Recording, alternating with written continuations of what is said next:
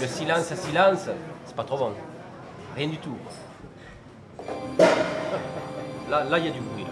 C'est l'histoire d'une femme de 35 ans, enseignante, mère de famille, dans les années 70, qui tombe amoureuse d'un de ses élèves, et plus de 30 ans après, elle se souvient, et ses enfants aussi. There is no such thing as silence. Le silence n'existe pas. Something is always happening that makes a sound. Il se passe toujours quelque chose qui produit un son.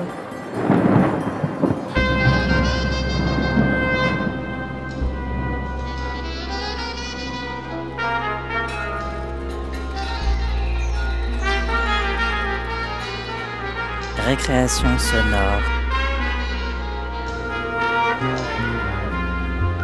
Sur Radio Campus Paris. Bonsoir et bienvenue dans Récréation Sonore. Je suis heureux de vous retrouver pour une nouvelle année qui s'annonce très très riche. Ce soir, on va écouter Avec le vent, qui a gagné le prix du festival Longueur d'onde en 2017, et surtout, on va écouter son auteur, Théo Boulanger, avec qui j'ai eu un entretien. Avec le vent, c'est euh, l'histoire euh, de ma grand-mère euh, qu'elle a vécue quand elle était professeure à Montpellier. Elle a eu un rapport amoureux et physique avec un de ses élèves. Son histoire est, enfin pour moi, elle m'a passionné. Je l'ai trouvée très très belle parce qu'elle a une façon de raconter qui est très attirant, on va dire. On est pris au jeu, on est pris à son jeu aussi. Et en même temps, euh, on sent aussi que cette liberté-là, euh, euh, elle n'est pas toute seule dans sa vie. Elle, elle avait aussi plusieurs enfants. Et j'ai eu, par curiosité, envie de demander à ses enfants s'ils connaissaient cette histoire, qu'est-ce qui s'est passé. Et je me suis rendu compte que tous les enfants connaissaient très bien ces histoires et en fait avaient même un rapport un petit peu émotionnel avec, euh, puisque il s'est passé des choses. Ils ont dû déménager ensuite de Montpellier à cause de cela, euh, pendant que, alors que ces enfants-là étaient adolescents. Donc il y a eu une répercussion dans leur vie qui était bien réelle, et ils en avaient jamais parlé. Et ils m'ont demandé ensuite euh, de les enregistrer pour entendre euh, les témoignages des uns et des autres. En fait, ils voulaient s'entendre parler à travers ce documentaire-là. Alors, ben, j'ai emmené Pierre.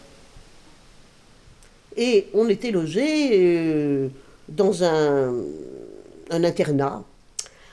Donc c'était une collectivité, on avait, euh, il y avait un restaurant, il y avait des chambres, des chambres d'étudiants. Et ce qui était curieux, c'est que il y avait là aussi une espèce de, liberté extraordinaire. On pouvait recevoir qui on voulait. Et, et alors moi, je l'avais fait passer pour mon frère, pour mon petit frère. Et lui, il avait trouvé euh, un job d'été dans une usine. Il avait loué une voiture, il avait un peu d'argent quand même.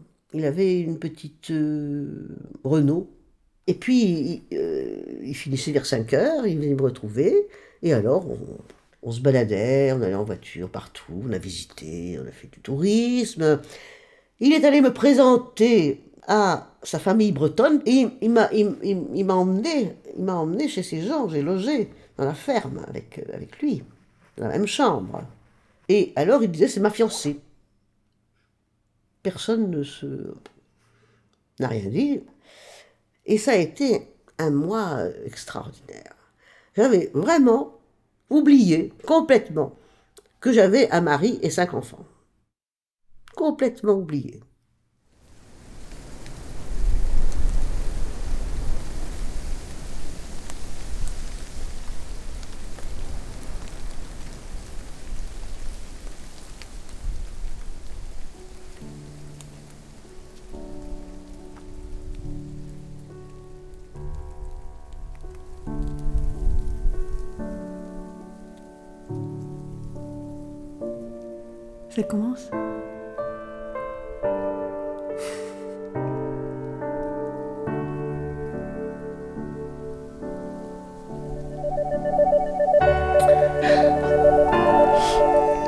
Donc moi, quand j'y pense, je pense à...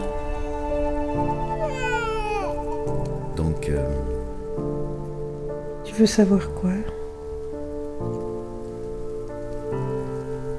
Hmm. cette aventure, euh, je m'en souviens. Les premiers euh, Souvenir. C'était en 1965. J'étais belle. j'étais jeune, j'étais active, j'étais, euh, tout le monde m'aimait, j'étais très, très, très adorée de tout le monde. Je donnais des fêtes et j'adorais, j'adorais ça. On, dansait, on buvait du champagne, un peu extravagant, un peu extravagant. J'aimais, j'aimais beaucoup ça. Et Bernard, euh, pendant ce temps-là, euh, il était très très content de me voir contente, et les enfants aussi. Et lui, il faisait sa thèse, il finissait sa thèse. Donc il était très très souvent en bibliothèque, avec ses livres, avec sa thèse, etc. Et il y avait des fêtes de temps en temps euh, avec ses élèves. On faisait du théâtre et tout. Et moi, j'étais un peu branchée avec ses, ses collègues. Je jouais un petit peu dans une pièce de théâtre et tout ça. Et donc, j'adorais ces fêtes. Donc, c'était rigolo. C'est des grands de troisième, donc ils devaient avoir 14 ans. Donc là, il y avait ce Pierre tout jeune qui était très sympa. Euh, c'était 68, l'ambiance et tout ça. Enfin, le début des années 70. Et donc, euh, il fumait, il, bu- il buvait, il faisait la, la fiesta avec des grandes marins, des marinières. euh, voilà, j'ai des jolis petits souvenirs comme ça. Et donc, lui, c'était un jeune grand, dégingandé, euh, très blanc, très pâle. Et je trouve qu'il ressemblait pas mal à papa, en plus jeune. Et sympa, comme un peu tous, et fascinant. J'ai retrouvé des élèves qui avaient, grâce, enfin, sur, euh, avec mon influence, avec tout ce qu'on avait fait comme travail euh, euh, de diction, de théâtre, de danse, parce qu'on faisait beaucoup de danse, de chant. ils faisaient, ils étaient très tentés, par, ils continuaient à faire du théâtre. Et eux, ils avaient 18 ans. 18 ans, ils étaient en terminale euh, au lycée Joffre. Donc, je retrouve ces, gens, ces garçons, filles aussi d'ailleurs, et on avait décidé de monter une pièce. euh, bah, oui, Ionesco, c'était la, leçon de Ionesco. Alors, il y a l'histoire d'une gamine qui vient prendre des cours de particulier chez un, professeur étrange, et il y a trois personnages, il y a une bonne qui surveille le professeur, et il tue ses élèves. Et alors, euh, j'avais imaginé de renverser la vapeur, c'est-à-dire que c'était moi le professeur, et je tuais un élève garçon. Voilà. Et c'est là que j'ai retrouvé un, garçon qui était très très très doué, très pas très beau, très un, un visage euh, à la Cézanne, très découpé, très très très bien dessiné, tu vois, et très très grand, grand, maigre, très bien. Donc on répétait cette pièce, ça l'amusait énormément. Et il venait chez moi. Et chez moi, il y avait les enfants qui, étaient, qui étaient euh, pratiquement, dont je m'occupais pas beaucoup, parce qu'il y avait Dorothée qui, faisait tout le travail, femme de ménage qui faisait la, la cuisine, etc. Bernard qui était dans ses bouquins. Et j'étais un peu seule.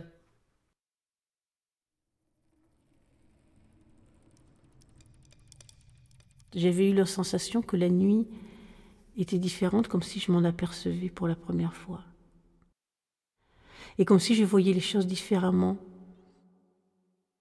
Parce que dans la journée, tout bouge, il y avait plein de gens dans la maison. Et là, j'étais seule et j'avais l'impression d'un sentiment de solitude dans, dans cette nuit-là. Où j'ai appelé maman.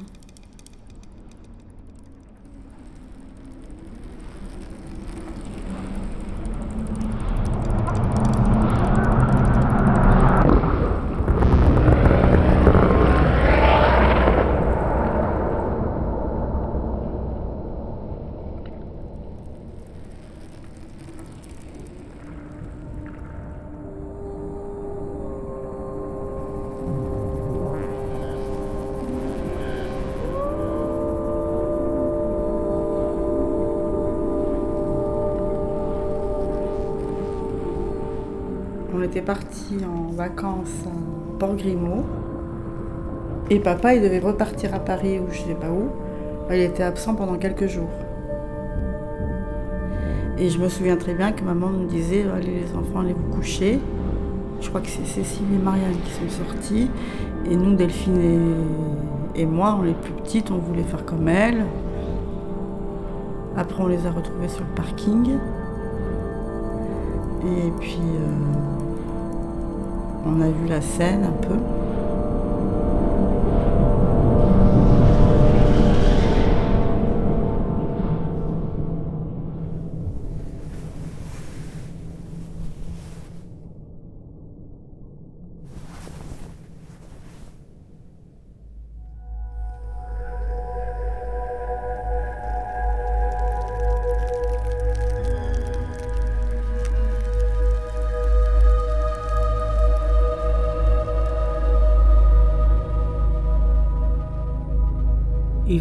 Ça m'est jamais arrivé de me réveiller la nuit comme ça. Et je sais pas pourquoi. Je me suis réveillée. Et je suis descendue en bas et j'ai pensé à maman et j'ai appelé maman. Et je l'ai appelée.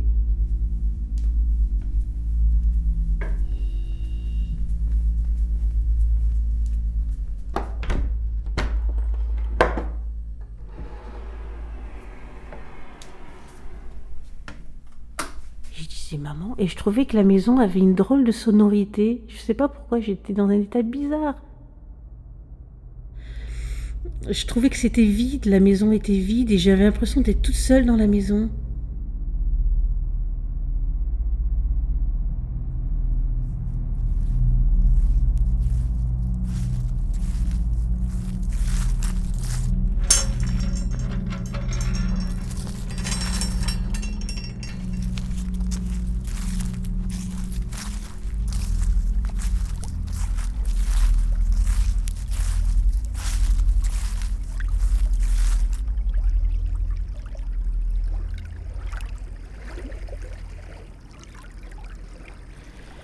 Et je vais euh, sur la petite terrasse où il y a l'eau, il y avait les chaises longues, le petit bateau. Et puis je reste pendant un moment sur la terrasse. Tout est bizarre, il y a des trucs qui est étrange et je comprenais pas quoi.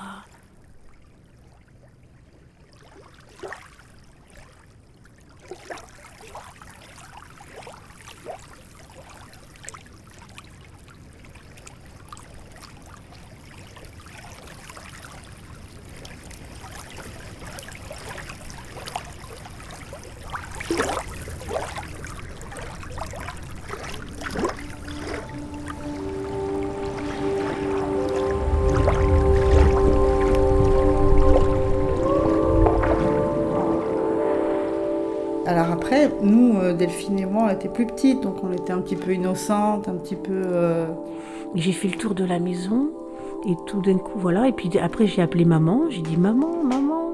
plus enfant que, Cécile, qui était déjà adolescente et tout. Et dehors, ça, ça donnait bon sur une route, mais euh, vraiment très peu. On voulait sortir comme les grandes dehors, euh, près du port. Très peu fréquenté, avec un parking. Tout le long, il y avait des voitures, des voitures, des voitures. Et j'ai fait tout le long dans cette avenue, dans cette petite avenue, dans cette petite route.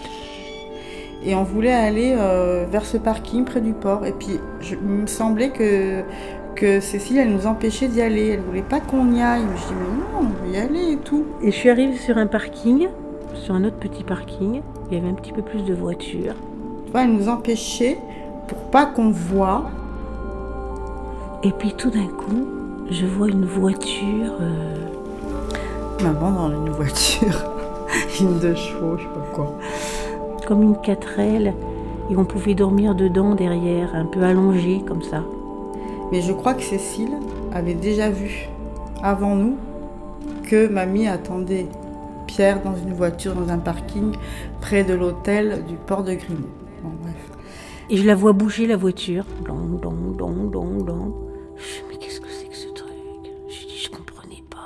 Je l'ai regardé pendant un moment bouger.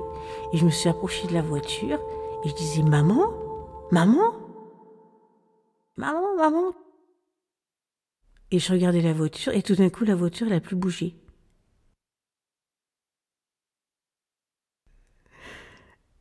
Vraiment, je comprenais pas ce que c'était. J'ai l'impression d'être un truc surréaliste. Et après, j'ai senti qu'il fallait plus que j'appelle et que je J'ai senti, sans savoir ce que c'est, j'ai senti qu'il fallait que je rentre à la maison. Et j'ai plus appelé maman et je suis repartie. Et je suis repartie me coucher. Et puis il y a eu cet accident justement un jour où, on appelle et puis euh, il y a euh, maman a eu un accident, maman a eu un accident. Euh, C'était un carrefour qui était un peu plus loin de là où on était, à Villa Marguerite. Et on arrive avec mon père et puis une de mes sœurs, je crois. Et euh, la, voiture était cassée euh, et ma mère était pas. Alors ma mère était là, elle souffrait, elle avait mal au genou. Et dans les gens qui témoignent, il dit oui, il y avait un homme qui était là et qui est parti en courant. Après réflexion, je pense que c'était Pierre. Ils étaient ensemble et euh, ça se trouve c'était même lui qui conduisait. Et il est parti pour pas qu'on le trouve. Donc c'est un homme en fuite. enfin bon, ouais. enfin, bon. Euh, alors peut-être qu'il était blessé aussi. Mais euh, bon, s'il conduisait, était responsable de l'accident. Mais, de fil en aiguille, je me suis attachée à ce garçon. Et rétrospectivement, j'étais folle. Par exemple, j'avais, après mon accident de voiture, j'avais plus une petite Fiat, mais une Austin, une petite Austin. Alors Bernard avait sa voiture, moi ma voiture. Alors, je partais à la plage, etc., avec ce garçon, et qui était fils d'un professeur d'université en allemand. Sa mère était professeure de lycée, qui était une de mes collègues, quand j'étais encore euh, au lycée. Il y avait trois enfants, c'était le plus jeune. Les aînés étaient des filles. Et puis, euh, il mettait un point d'honneur, quand les enfants étaient grands, à leur offrir un studio. Alors, les filles avaient chacune un studio, et Pierre, il avait aussi son studio, à 18 ans. Bon, alors évidemment, comme il était très, très, très, très sexuellement avancé et gourmand, eh ben, mon cher, je vivais, c'était l'adultère, comme on dit, n'est-ce pas? Tout à fait. Mais dans une espèce de gaieté et d'innocence fabuleuse. Évidemment, je disais rien à Bernard, mais, et lui, il me demandait rien, mais ça se faisait comme ça. Voilà. Alors avant d'aller travailler, je passais chez lui. euh, on allait au cinéma ensemble. euh, on faisait l'amour. Je rentrais chez moi. Enfin, c'était incroyable, incroyable.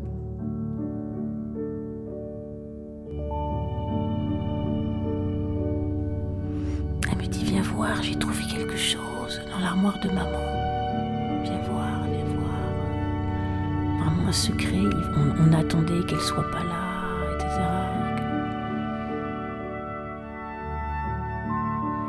Alors on va dans la, dans la chambre, on va dans leur chambre. Et j'allais pas souvent dans leur chambre, je me souviens. Et au fond de l'armoire, euh, derrière les bas, les culottes, les soutiens-gorge et tout, elle me sort une boîte. Et dans cette boîte, des photos. Et c'était des photos euh, euh,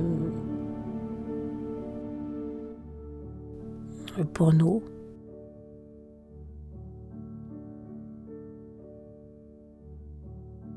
Euh, un sexe d'homme qui rentrait euh, dans un sexe de femme. Et du coup, vu de près, et je comprenais pas. C'était, je comprenais, comme c'était un peu abstrait, puis j'avais jamais vu ça et euh,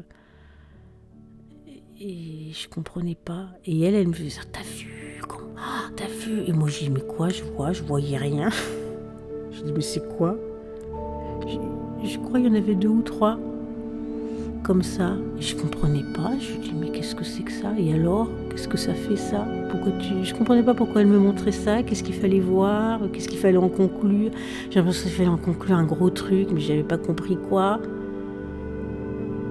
Et je comprenais pas. Et c'est euh, alors après, euh, genre t'as vite elle a rangé les photos et tout ça vite on est parti. J'avais l'impression d'avoir fait un- une bêtise, d'avoir vu un truc, le truc, mais sans vraiment comprendre quoi.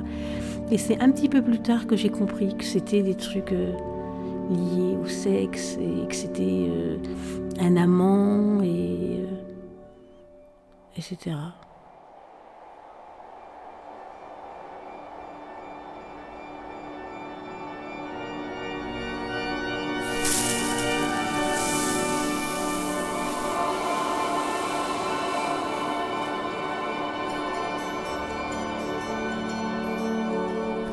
Et moi, euh, je dis non, c'est pas possible, et puis euh, ça m'intéresse pas, je m'en fous. Cécile et Sophie, qui s'étaient aperçues du truc et tout ça, me disent si, si, mais il y a la preuve. Et alors elle regarde, il y avait une lettre que j'ai, dont j'ai un souvenir très brûlant, mais j'ai même pas osé la lire, ni voulu la lire. Et il y avait une photo aussi. Une photo un peu bizarre et que j'ai effacée de ma mémoire parce que c'était trop choquant. Donc je me souviens très bien, mais je dirais pas comment elle était. mais ça m'a fait trop, trop d'effet. Et malgré ces preuves données par mes sœurs, un peu cancanières et tout ça, viens voir, on a découvert un secret, tout ça. Je disais, mais non, mais moi, cette histoire ne m'intéresse pas.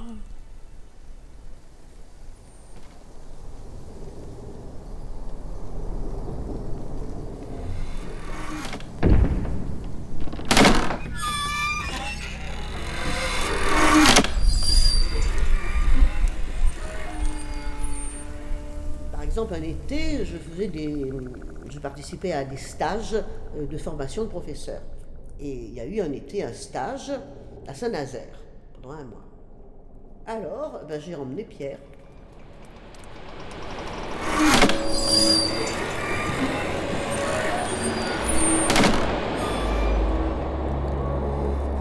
Donc j'étais sa fiancée, j'étais sa grande sœur.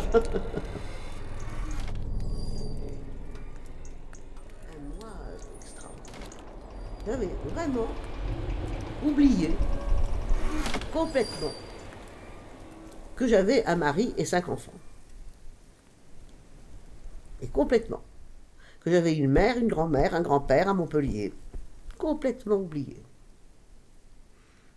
Et puis, le mois finissant, on m'attendait quand même, mes enfants et mon mari, égueurotés, et ma mère, et ma grand-mère, et mon grand-père, à Cutura, la maison de vacances. Le retour, ça a été un drame, vraiment. C'était le gros mélo, le gros mélo. Parce qu'on a, traversé la France comme ça. Alors, moi, j'avais de l'argent. Je ne comptais pas. Bah, bon. Alors, on s'arrêtait dans les hôtels, les restaurants. hein. Donc, on avait décidé de se séparer à Mouchard. À Mouchard, je prenais mon train. Et lui, il rentrait avec sa gabarde euh, à Montpellier, chez ses parents. Oh, ça a été. Là, je, vraiment, j'ai beaucoup, beaucoup, beaucoup euh, souffert, franchement. C'était un déchirement effroyable. La dernière nuit à l'hôtel. Eh ben, mon cher, je suis monté dans mon train. Et lui, il était bouleversé. Mais je, viendrai te voir dans le Jura. Je lui ai dit, comment tu vas faire? Si, si, si, je vais, je, vais- revenir. Je, vais chez mes parents et puis je reviens, je reviens. Bon, alors, moi, j'arrive à, à, à tranquille, euh, sans problème. euh, on fait la fête, on, chante, etc. On va à la piscine, on va au lac, on fait des fondus, on fait du tourisme. Tranquille, vécu tout ça comme si, euh, comme si j'avais deux personnalités. Quand j'étais avec Pierre et quand j'étais avec Bernard. C'est très étrange, vraiment. Alors, je ne veux pas donner de nom à ce. Je ne veux pas prononcer le nom j'aimais deux hommes ou, ou je choisissais pas entre les deux. Non, non, non, c'était même pas ça. J'étais très très bien chez moi avec mes enfants. J'étais très très bien avec Pierre.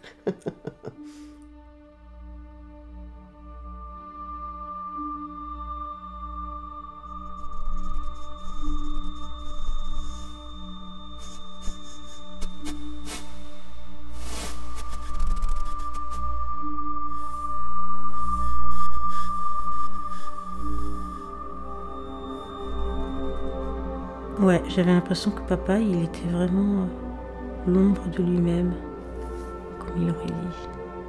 Et que tout flottait un peu dans l'air, l'ambiance dans la famille. Tout était très bizarre. Tout était calme, comme si tout le monde marchait sur du coton. Un peu comme si on était un peu désorientés tous. Bon, et puis alors, moi je, pensais que Ça, n'aurait pas de fin. Alors, nous revoilà à Montpellier, où je reprends mon bureau à, à l'université, un très très beau bureau, j'avais une vue sur la mer, c'était très très beau. Et moi, je me souviens aussi que, que j'étais contente en même temps. J'étais contente qu'il se passait quelque chose dans la maison. Je me disais, enfin, j'ai l'impression que l'ambiance de la maison, c'était toujours pareil, on vivait toujours la même chose. Lui, il, est, il réussit à son, son baccalauréat et il s'inscrit à la fac en licence d'allemand. Donc on se trouvait à la fac en même temps. Et son studio était à côté de l'université. Alors, je faisais mes cours, j'allais chez Pierre. Et je pense que c'était que là, on avait un rapport, euh, on voyait, euh, je voyais vraiment que mon père et ma mère, il se passait quelque chose, qu'alors qu'avant, j'ai l'impression qu'il se passait rien, qu'ils étaient absents, comme, si on avait vécu dans leur, que j'avais vécu dans leur absence, et que là, cet événement me le faisait voir. Ils avaient pris de l'importance. Il se passait quelque chose. Je voyais ma mère qui, qui me parlait, je voyais mon père qui pleurait, et, et comme si j'étais contente de cet événement qui, nous a- qui me faisait voir mes parents d'une autre façon. Et un soir, on, était, on est parti au cinéma, et je me rappellerai toujours, on a vu euh, Vol au-dessus d'un nid de coucou. Euh, ça se passe dans un hôpital euh, psychiatrique. Et à la fin, il y a un, grand Indien, et ce grand Indien, il passe par la fenêtre comme ça. Il s'en va, il casse les carreaux, comme dans la chanson de Brel, moi, les carreaux de l'usine, je vais les casser. Et alors là, il casse tout, il s'en va, c'est la fin. Ben, en fait, on n'avait rien vu arriver. hein. On était assez heureux dans, ce- dans, ce, dans cette vie montpelliéraine. On habitait à la Villa Marguerite. On était dans cette magnifique villa avec un grand jardin. euh, Et puis un jour, on était au lycée avec, euh, euh, au collège, on était au, lycée Joffre en quatrième, avec Cécile. Cécile et moi on était dans la même classe. On était en cours d'histoire. Et puis un jour, euh, à la sortie du lycée, il y a Dorothée qui vient nous chercher. Elle venait jamais nous chercher au lycée. Et puis, donc, il y a Dorothée, fameuse Dorothée, qui est la, jeune fille au père, qui vient. Donc, je me rappelle, j'étais à, la, cantine. Elle s'avance, euh, elle me, retrouve parce qu'elle savait pas où j'étais exactement. Elle s'avance et euh, là, je pense que j'ai déjà le sentiment de quelque chose qui est bizarre, qui est une, catastrophe, enfin, un, peu un truc. Puis euh, je la vois, elle me dit mais qu'est-ce qui se passe? Pourquoi tu viens nous chercher? Parce qu'on repartait toujours en vélo ou tout seul. Et puis là elle dit il faut que je vous parle, euh, c'est au sujet de votre mère, euh, il y a un truc et tout ça. Donc on a attendu Pascal qui sort du lycée, on a entendu Marianne. Et là, euh, Dorothée, elle était avec Pascal, qu'elle est allée aussi chercher au lycée, et on, va ensemble, elle dit bon, j'ai un truc à vous dire et tout. Et un peu en silence, un peu sans bien comprendre ce qui se passe, on va euh, man- manger un sandwich au café de l'Esplanade. Donc on traverse le lycée Joffre, on s'assoit, on boit un café, on commande un sandwich. Jusque-là, c'était plutôt sympa, étonnant, marrant. Je me rappelle bien le café, je me rappelle même la configuration, parce qu'on n'allait jamais dans les cafés. hein. Et là, elle nous explique que, maman était partie avec un autre homme. Et puis voilà. Que maman était partie. Elle vient et puis elle me dit bon écoute Pascal, euh, t'affole pas, t'affole pas, il faut que je te dise quelque chose. Ta mère est partie, tu vas rentrer à la maison, elle sera pas là et il y aura ton père qui euh, qui va te dire certaines choses, mais il faut que tu euh, aies les deux sons de cloche et ta mère elle pense à toi, je sais pas quoi, enfin tu vois un truc comme ça. euh, Et elle dit voilà, euh, quand vous allez rentrer à la maison, ça sera pas tout à fait pareil qu'avant, parce que euh, vous connaissez Pierre, vous connaissez maman, et elle est partie vivre dans les Cévennes avec lui, et voilà, tout est un peu compliqué, donc. et j'ai un souvenir génial de ce moment-là, parce que c'était un peu flippant, mais c'était au même temps. Et c'était très intéressant parce qu'il y avait Pascal, Cécile et moi, qu'on appelait les trois grands, et Dorothée, super euh, posée, euh, accueillant les choses qu'on avait à dire. Donc Pascal, il s'est assez rapidement, dans mon souvenir, assez rapidement braqué en disant Maman, pourquoi elle part Qu'est-ce que c'est? Assez monté au filet euh, contre maman. Cécile, hein, qui avait des, peut-être des mailles à partir avec papa et tout ça, elle, est, elle était montée au filet pour maman, en disant Elle fait bien, papa il est chiant et tout ça. Et moi j'étais un peu au milieu et je disais Tiens, bon, ben, je crois qu'ici il faut que je comprenne quelque chose. Je sais pas ce qui m'a pris. J'ai pas eu envie de rentrer chez moi. Et c'est là, j'ai pris le téléphone et j'ai dit Bernard, je ne rentre pas. Alors, ben, qu'est-ce qui se passe? Où tu vas? Ben voilà, j'ai un amant, je, suis très très bien, je, reste chez lui, euh, je viendrai chercher mes affaires demain. Mais Micheline, Micheline, mais Mich, Mich, Mich, tu sais comme disait Bernard, Mich, mais qu'est-ce qui t'arrive? Qu'est-ce qui t'arrive J'ai dit, il m'arrive, voilà, alors je dois compter au téléphone, comme ça. Donne-moi l'adresse, donne-moi l'adresse. Mais non, je ne vais pas te donner l'adresse, non. Je viendrai chercher mes affaires. Et j'y vais. Ma petite Austin. Et alors, il était effondré, complètement effondré. Il me dit, mais si, c'est pas possible. C'est pas possible. Et c'était mignon parce qu'il disait, mais c'est moi que tu aimes. c'est moi que tu aimes. tu peux pas me quitter, tu peux pas faire ça. Oh, il, le faut, il le faut, Bernard, parce que euh, il faut que je fasse l'expérience, disais-je. Il me dit, et ton métier? Oh, ben mon métier, je continue, je, le fais, mon métier, je j'habite à côté. Et les enfants, ben, je vais leur expliquer. Tout ça, et alors, je m'étais installé chez lui. Effectivement, mon père dans tous ses états, en pleurs, en disant oui elle est partie, enfin vraiment le, le, drame absolu, le cinéma, enfin pour moi j'ai ressenti comme un cinéma. Oui, euh, votre mère est partie.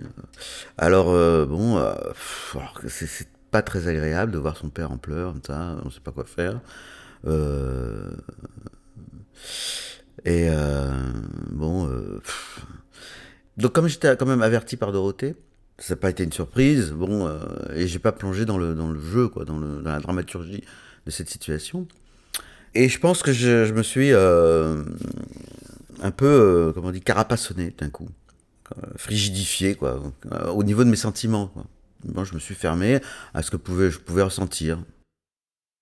En même temps, moi, je m'étais dit, super, on va être des enfants divorcés, ça va être génial parce que on pourra voir notre père et notre mère pour nous tout seuls dans d'autres trucs, qui seront sympas. Euh, et puis euh, finalement, la, famille euh, qu'elle est, c'est bourgeois. C'était l'époque où il y avait tous les, trucs bourgeois et pas bourgeois. donc au moins, on allait un peu vivre un peu une aventure dans notre vie. Quoi. Donc moi, ça m'avait un peu fait ça. Et effectivement, on était rentrés le soir. Et ce soir-là et toute la semaine qui a suivi, c'était compliqué. Bon, ma mère n'était pas là j'allais le soir les voir, euh, veiller à ce qu'ils aient bien mangé, qu'ils aient fait leur devoir.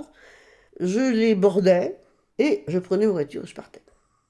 Voilà. Et puis alors, je les avais invités, je les invités au restaurant, un par un, pour leur expliquer.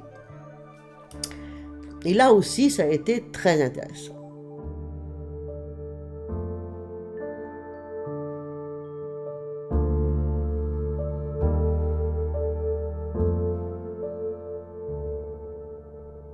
Pascal, il a été un peu ahuri comme ça. Oh, si, si c'est ton bonheur, m'avait-il dit. Et donc, je vais au restaurant, et pareil, dans un sentiment où je vais écouter ma mère.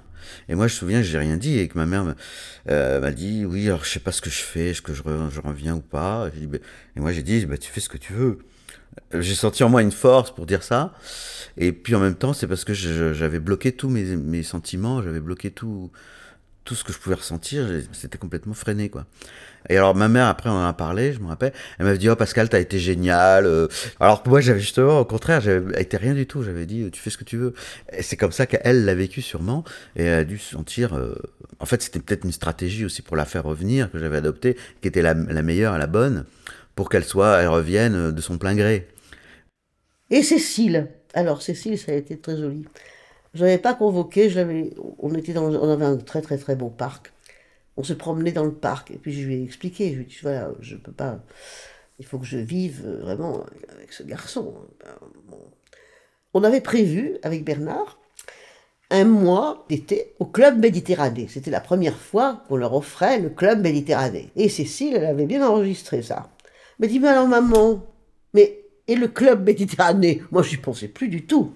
Oh ben, je, vous irez, vous irez au club Méditerranée. Peut-être que je viendrai aussi. Elle dit, maman, s'il te plaît, emmène-moi avec toi. J'ai dit, je peux pas. On est dans un studio. Mais les choses, quand je m'en souviens, je dis, mais qu'est-ce que, comment, comment, qu'est-ce que j'étais Qui j'étais? Bon. En tout cas, tu sais où je suis. Je laisse mon numéro de téléphone. euh, Bon. Elle nous a pris chacun à notre tour dans le jardin. On habitait dans une belle villa, la villa Marguerite. Et on était dans l'entrée de la maison. Et on attendait notre tour. Le jardin était assez grand, donc euh, le tour était assez grand. Et puis on marchait tranquillement, tranquillement. Et quand le tour était fini, eh bien on avait fini de parler. J'étais à l'autre enfant. Et moi, ce, que, ce qui me rappelle dans cet événement, c'est que ça me faisait drôle d'être euh, euh, toute seule avec ma mère qui me confie quelque chose? Parce que d'habitude, j'étais rarement euh, toute seule avec ma mère, sauf une fois par an euh, pour aller acheter une paire de chaussures à la rentrée des classes. Et elle me dit qu'elle allait vivre en Allemagne, parce que lui était moitié allemand, moitié français, je crois. Et moi, je lui dis euh, que je voulais partir avec elle, que, que comme ça, je pourrais aller la rejoindre et connaître un autre pays, euh, pour voyager. Et puis le tour du jardin était, était terminé. Et Marianne n'a rien dit du tout. Rien. Elle m'a regardé. Elle me dit simplement Et papa? Oh, ben je dis Papa, il est assez grand, il a sa thèse, il travaille. euh, Bon. Elle n'était pas très contente. Elle a rien dit, maman. En tout cas, les souvenirs que j'ai, c'est qu'elle revenait à la maison pendant le moment où ils étaient séparés pour chercher du vin, des trucs, pour aller chercher des trucs dans l'appartement. Et là, j'avais l'impression d'une petite fille qui vient chourer des trucs et euh, euh, pour partir ailleurs, et mais il n'y avait pas euh, de parole. Pas de parole. Et Sophie, elle, parce que j'allais chercher après, donc, j'allais chercher ma voiture. euh, Il y avait une grande euh, porte cochère. On entrait dans une première cour. C'est là qu'on mettait les voitures. Donc, je, sortais, je, prenais ma voiture, j'ouvrais le, le, le Porsche et tout ça, et je partais. Alors, elle était venue m'accompagner à ma voiture, et elle m'a dit Tu sais, maman, tu es méchante. J'étais frappée par ça. Tu es méchante.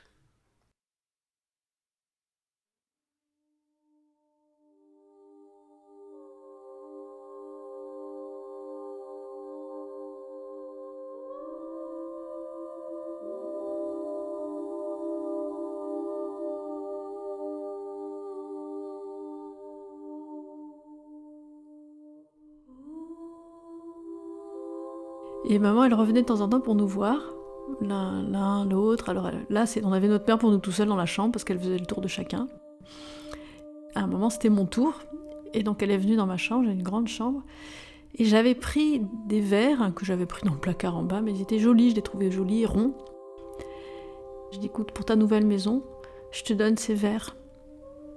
Bon, qui lui appartenaient déjà, enfin bon. Et elle n'a pas voulu, mes verres.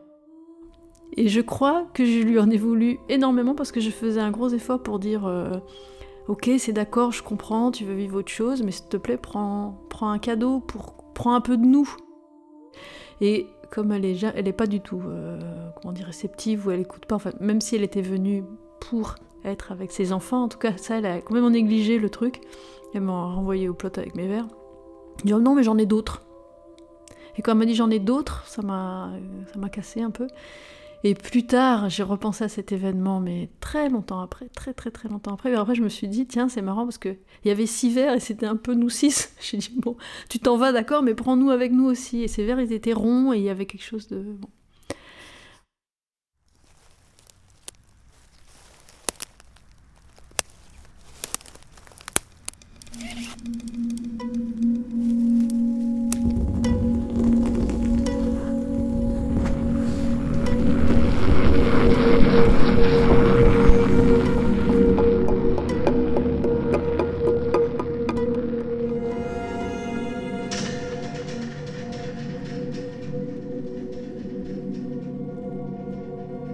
Quelque temps après, je me souviens que, la vie dans la maison était, euh, était un peu bizarre et comme si quelque chose était mort dans la maison.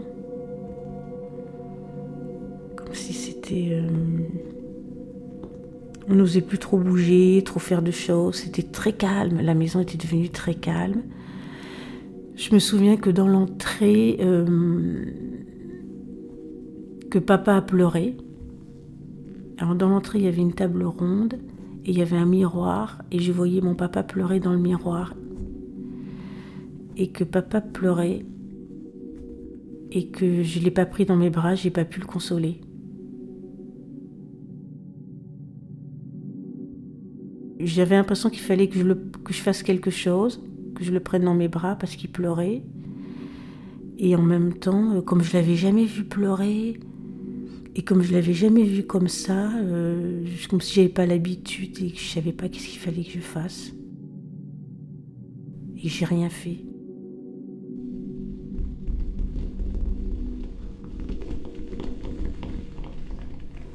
J'avais là?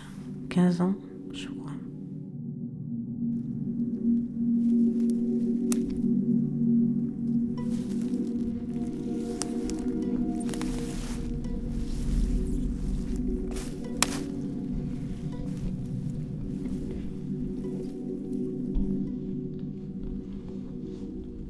Je, je pense pas que je.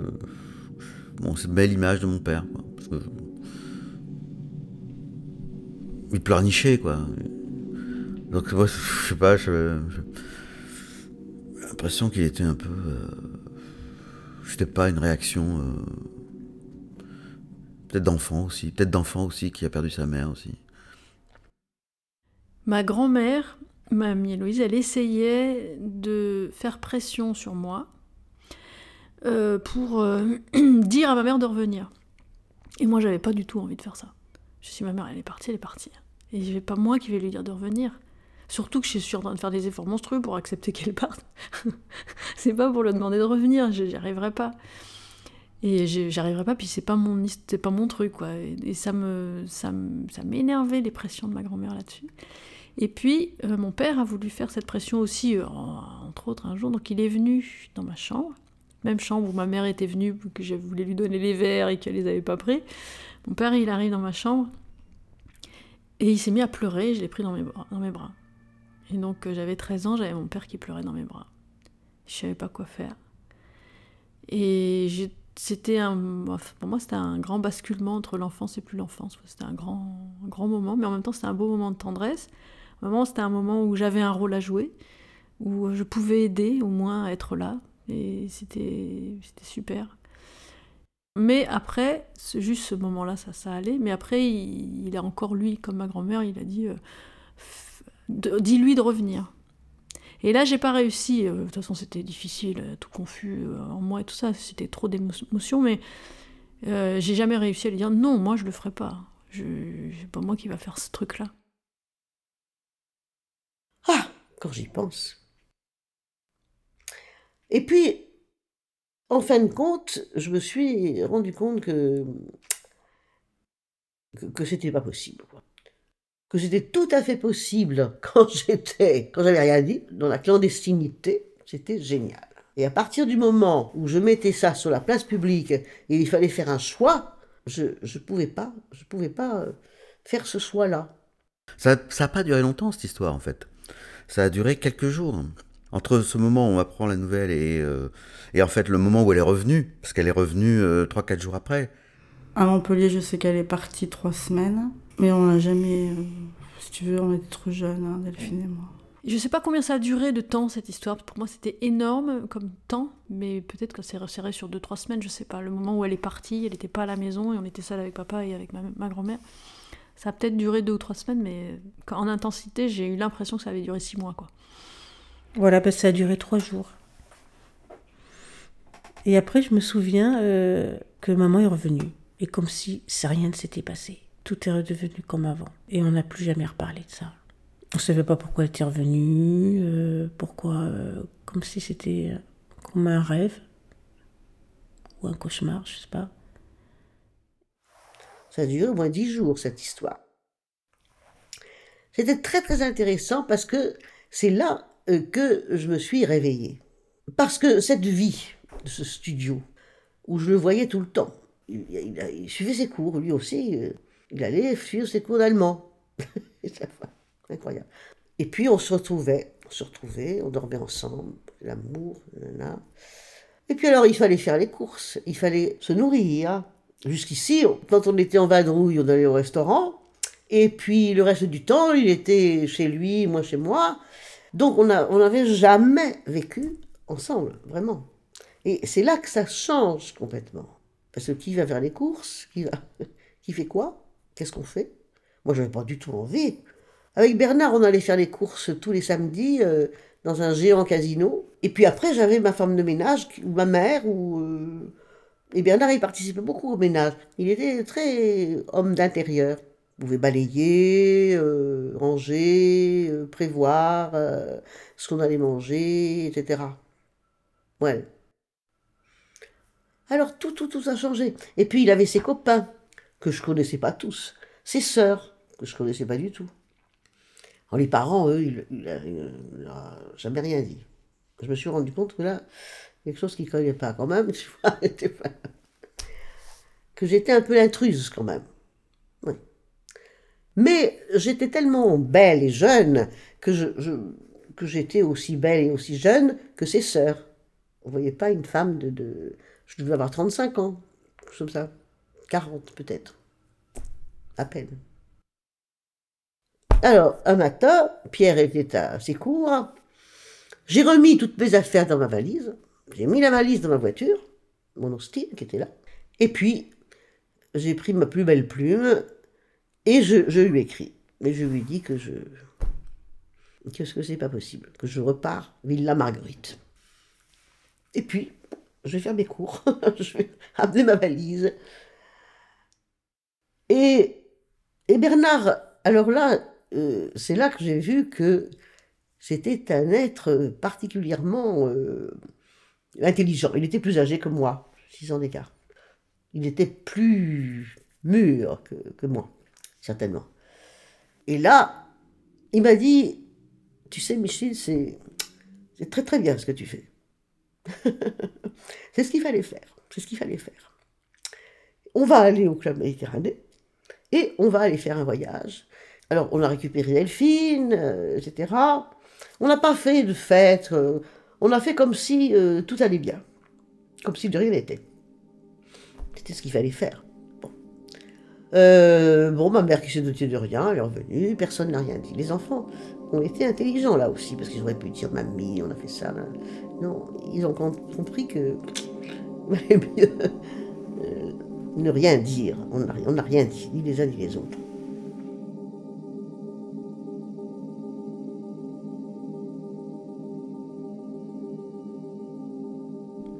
Mais non, je- maman, euh, dire des choses euh, à ses enfants, ça la seule, euh, en essayant de réfléchir, euh, jamais. Je me rappelle pas, non. Pas de je me rappelle pas de dialogue. Non, plutôt un silence, plutôt. euh, plutôt faire comme si tout, devait revenir comme avant, quoi. Je, crois que je me suis bien enfermé dans j'ai plus de souvenirs exacts quand elle est revenue. Je me souviens qu'après, bon bah après j'étais en première. euh, j'ai des souvenirs où elle me faisait réviser le français. euh, et j'aimais bien ces moments où elle, s'occupait de moi. Parce qu'elle me faisait On était sur la table ronde de- du jardin de la Villa Marguerite. Au soleil. euh.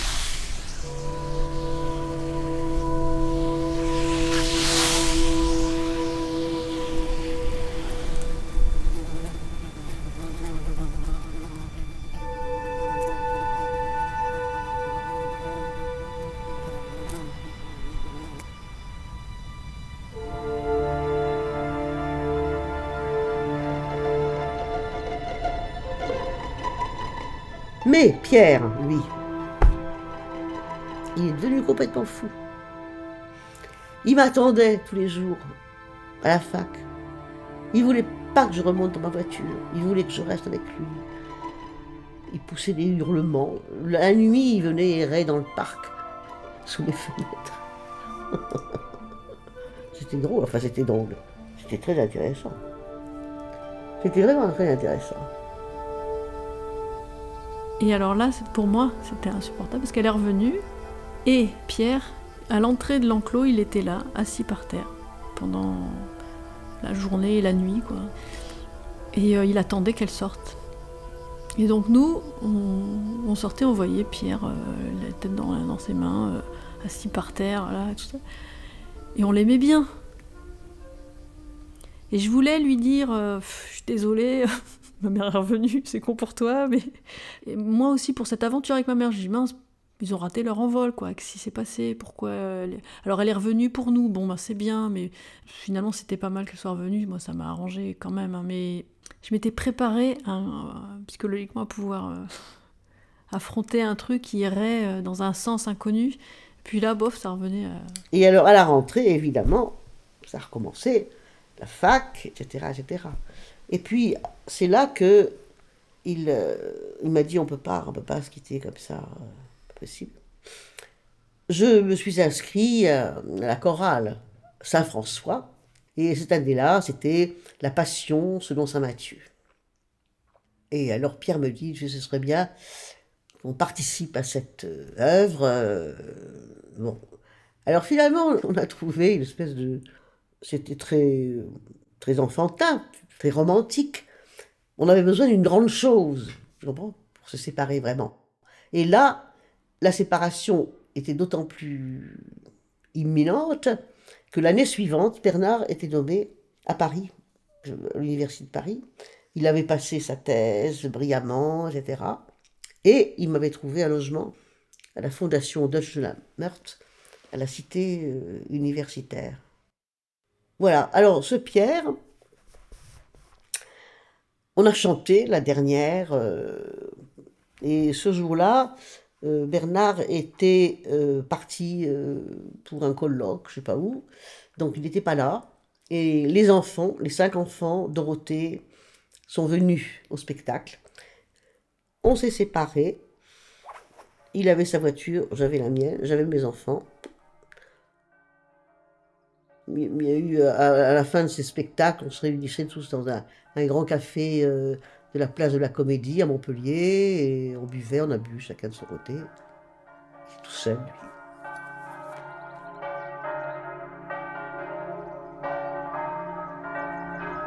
Et puis on s'est plus revu du tout, du tout.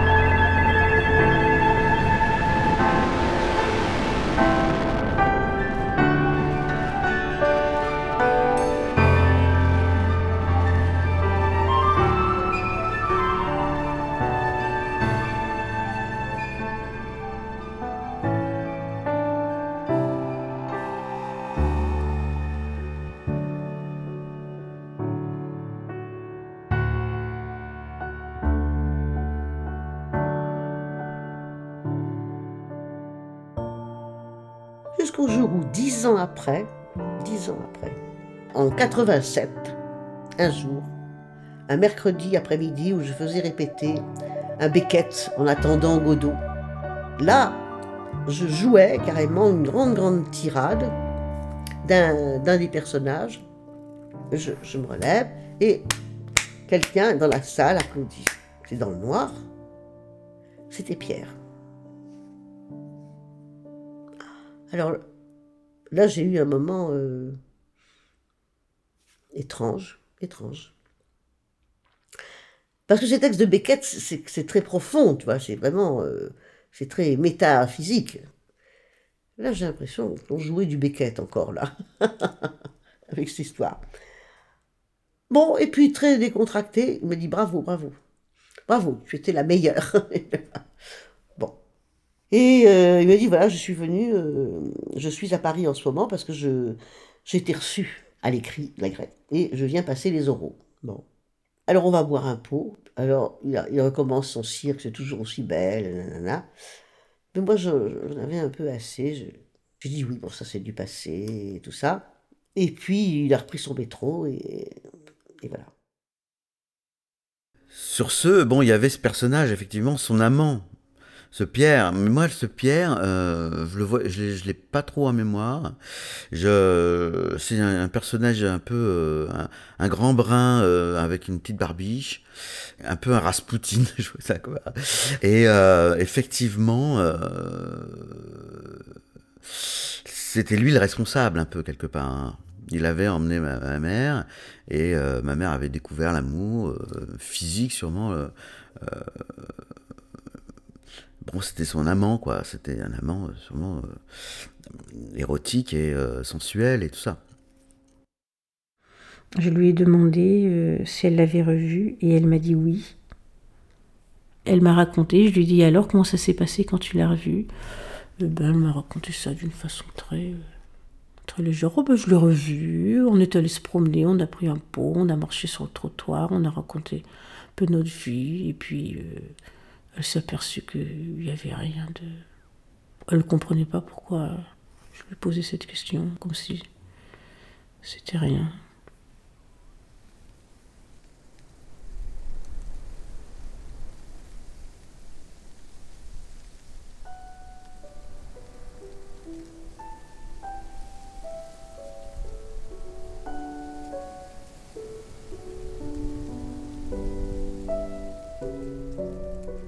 Dans la suite des années, on, a pu parler avec ma mère. J'ai transformé ces souvenirs compliqués où. Ils étaient riches mes souvenirs déjà, je les, appréciais euh, tels qu'ils étaient, mais, mais je me suis tournée vers l'idée que. Enfin, l'idée, l'évidence que c'était une histoire d'amour et une belle histoire d'amour entre Pierre et ma mère. Et ça m'a fait du bien et ça m'a fait plaisir pour ma mère de savoir qu'elle avait être euh, la femme qu'elle pouvait être. Et surtout, j'ai pensé beaucoup à, Pierre, à cette passion pour ma mère. J'ai trouvé magnifique qu'un homme elle aime comme ça euh, pendant huit ans, et puis qu'après il veuille euh, la retrouver, la revoir, qu'il se passe. Enfin, et même là, je pense à lui. J'aimerais bien le voir parce que j'ai l'impression qu'il a joué un rôle dans notre vie, qu'il existe comme derrière, comme pas un fantôme parce que c'est un homme vivant, mais comme comme personne qu'on aurait aimé connaître, qui aurait pu peut-être être quelqu'un, un beau-père ou. Euh, je sais pas.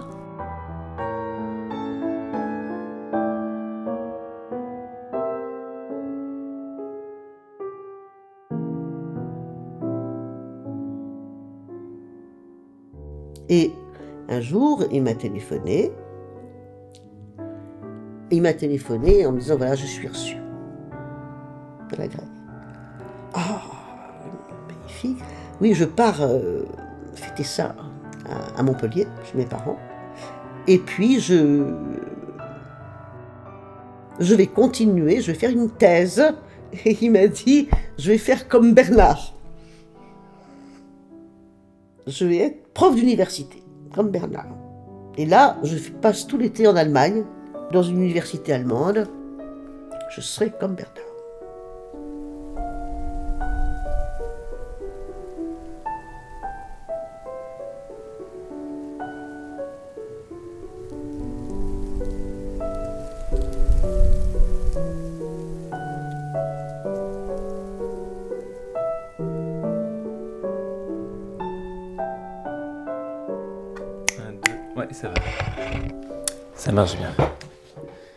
Euh, c'est euh, qui je suis par rapport au son et la création sonore.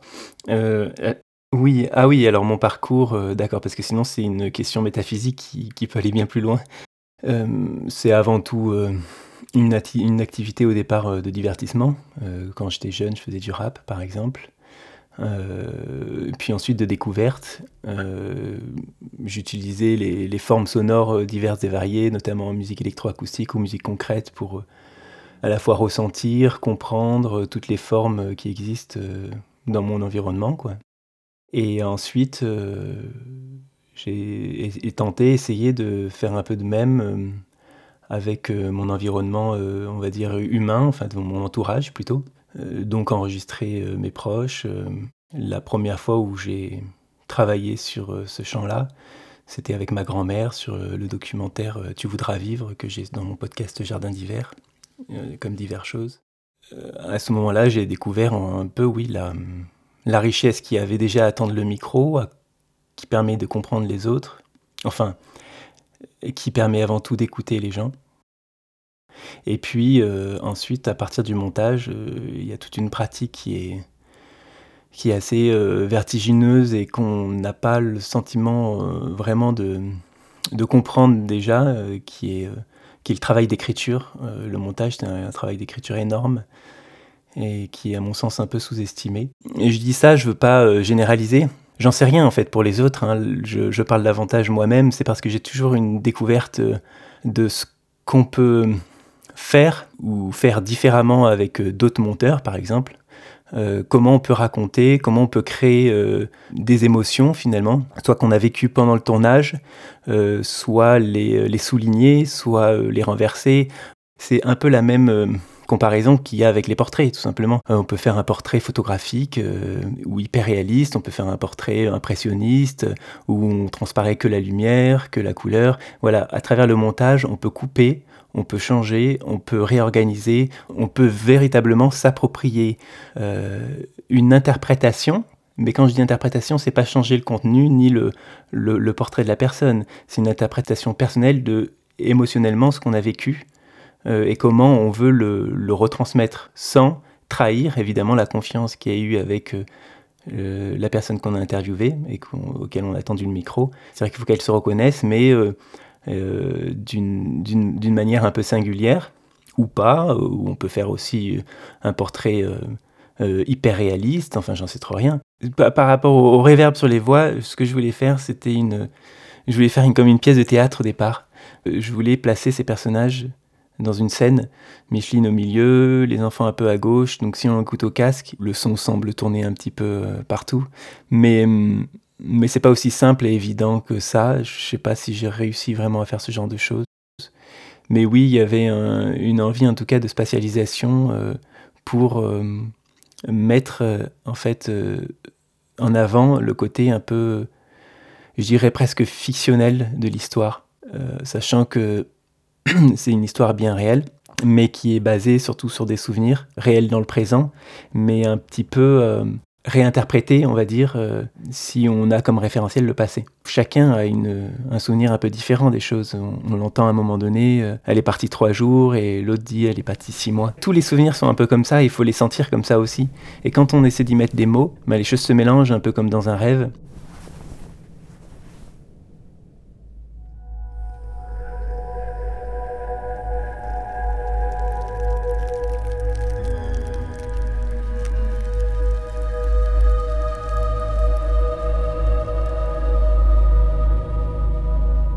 La, musique, je l'aborde justement dans, ce sens-là aussi. Je voulais euh, qu'on sente que ce soit presque comme un film, euh, une histoire euh, du début à la fin, où on peut, on, essaye, ou j'essaye en tout cas, d'y poser des émotions, des éléments un peu universels si possible, mais toujours avec cette idée qu'il y a un doute sur ce que chacun dise. Ce qui est agréable, c'est de, sentir ben, une histoire et des émotions qui se développent et de rester en fait concentré sur le regard de chacun.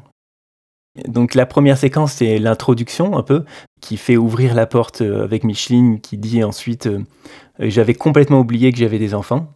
Et ensuite, le générique du début, euh, c'est comme si chacun se plaçait sur la scène. Ces bribes de mots, c'est on commence, c'est on, ah, ça a commencé, ils essayent de se souvenir, ils sont en préparatif, on accorde le la, en fait, le violon de chacun.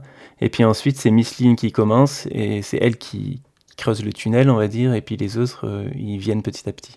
J'avais vraiment oublié complètement que j'avais un mari et cinq enfants. Complètement oublié.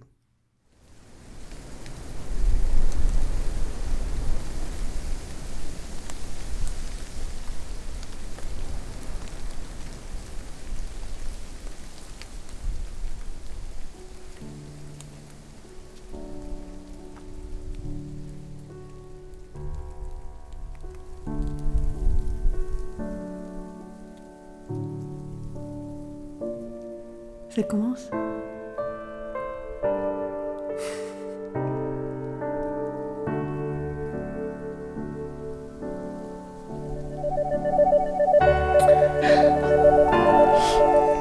Donc moi, quand j'y pense, je pense à... Donc, euh, Tu veux savoir quoi?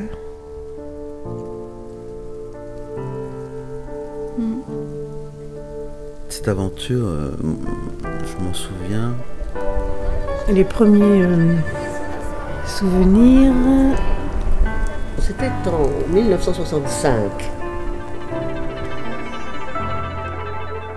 J'étais belle. C'est assez intuitif. J'ai envie d'entendre quelque chose comme ça, mais je sais pas si ça va fonctionner, je sais pas si ça marche. Et ça part du ressenti, et ensuite j'arrive à comprendre ce que je suis en train de faire et pourquoi je ressens que c'est c'est quelque chose qui est plutôt agréable ou pas. Et quand je commence à comprendre, j'y vais jusqu'au bout.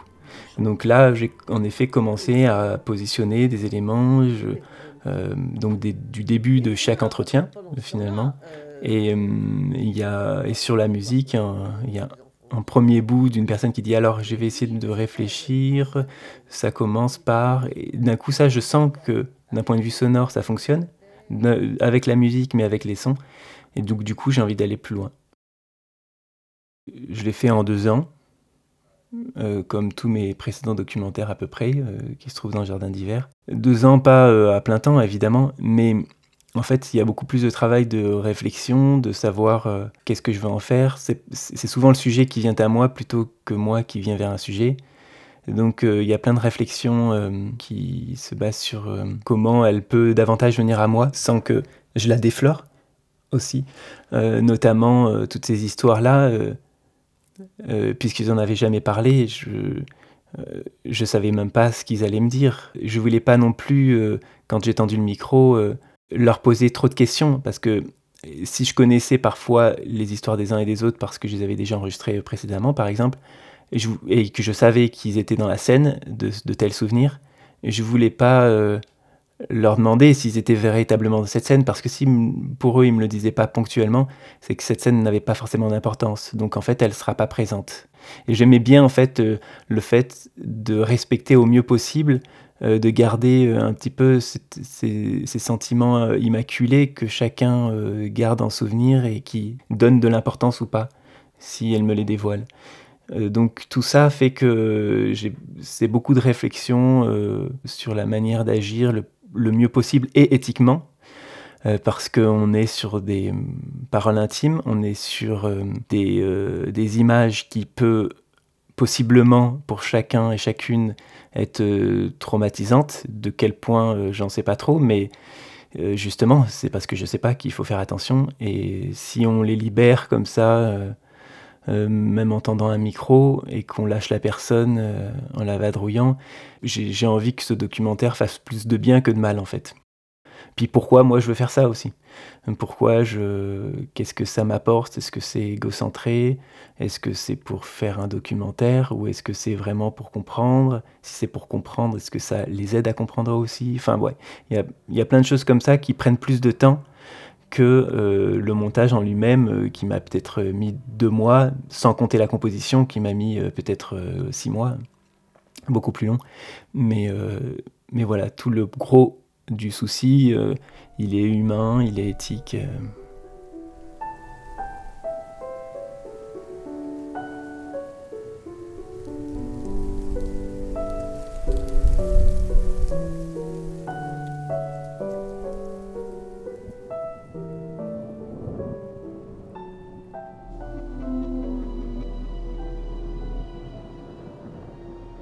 C'est la fin de cette émission lors de laquelle vous avez pu écouter Avec le vent de Théo Boulanger, un documentaire, formidable documentaire, qui a gagné le prix Longueur d'onde lors du festival du même nom évidemment, à Brest en 2017. Alors merci, un grand merci à Théo Boulanger pour l'entretien qu'il m'a accordé. La semaine prochaine, pas d'émission, on se retrouve, je vous retrouve le 31 octobre à 19h, 19h en FM, c'est notre nouvel horaire cette année, et bien sûr en réécoute sur le site www.radiocampusparis.org et sur les plateformes de podcast. Salut